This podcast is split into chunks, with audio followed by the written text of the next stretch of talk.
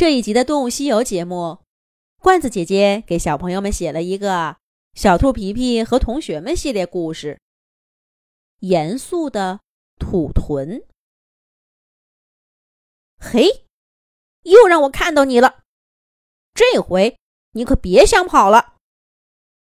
慢点，慢点，别拐弯了！哎，哪儿去了？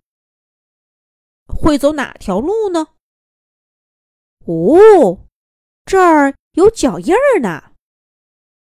你别以为这里草丛密，就能逃得出我的视线。我从出生就住在小镇，对这儿可比你熟悉多了。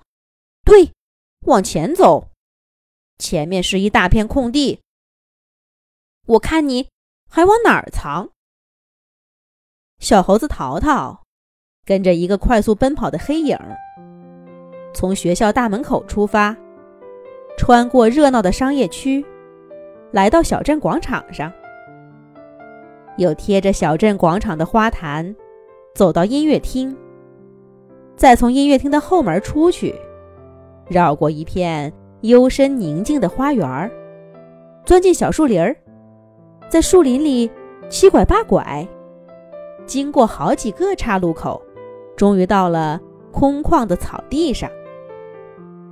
小猴子淘淘信心满满，得意洋洋。这回准知道这个黑影儿要去哪儿了。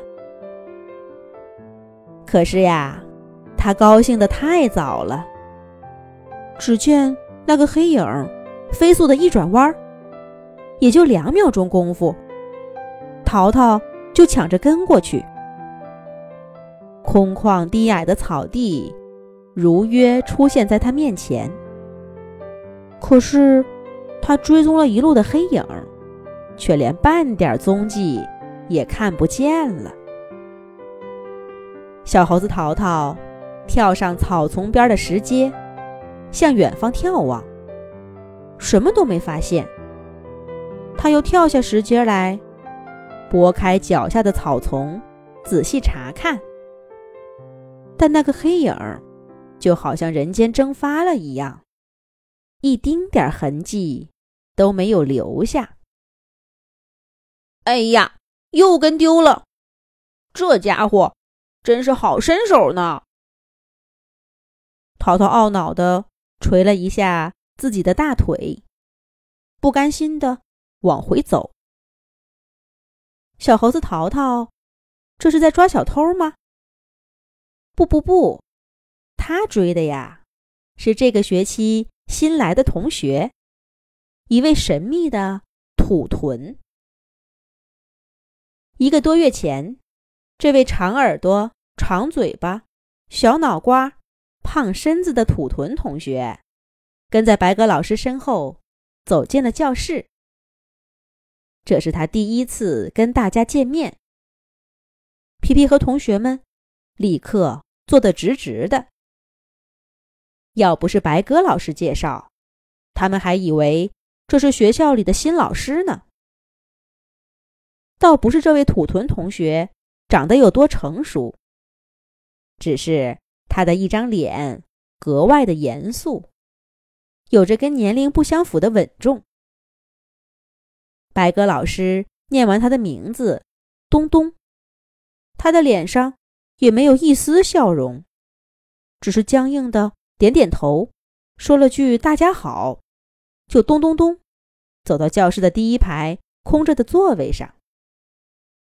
同桌姬小飞看着土屯东东拿出课本，歪歪扭扭的记笔记，又看了看他其实跟自己一样稚嫩的脸，这才相信他的确是一位新同学，而不是。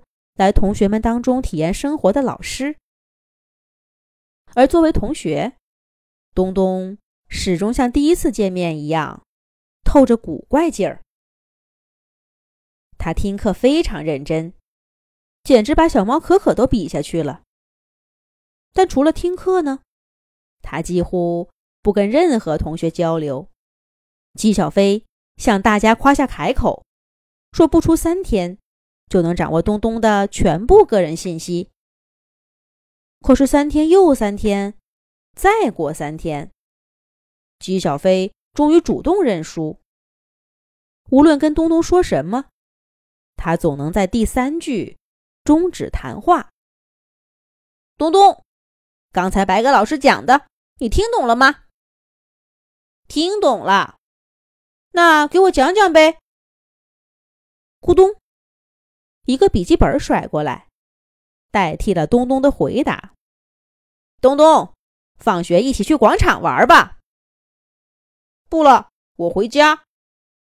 哎，你家在哪儿呀？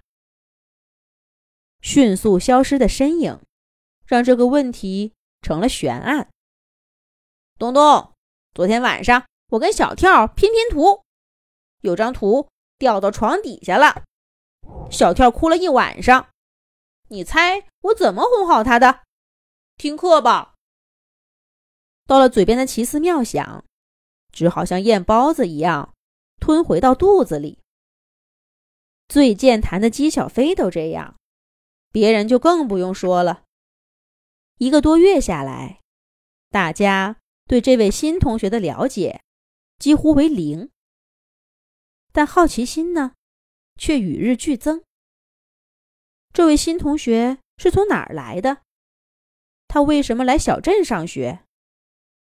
同学们决定把这个问题去问一问白鸽老师。可没想到，白鸽老师却给了他们一个意想不到的答案。是什么呢？咱们下一集讲。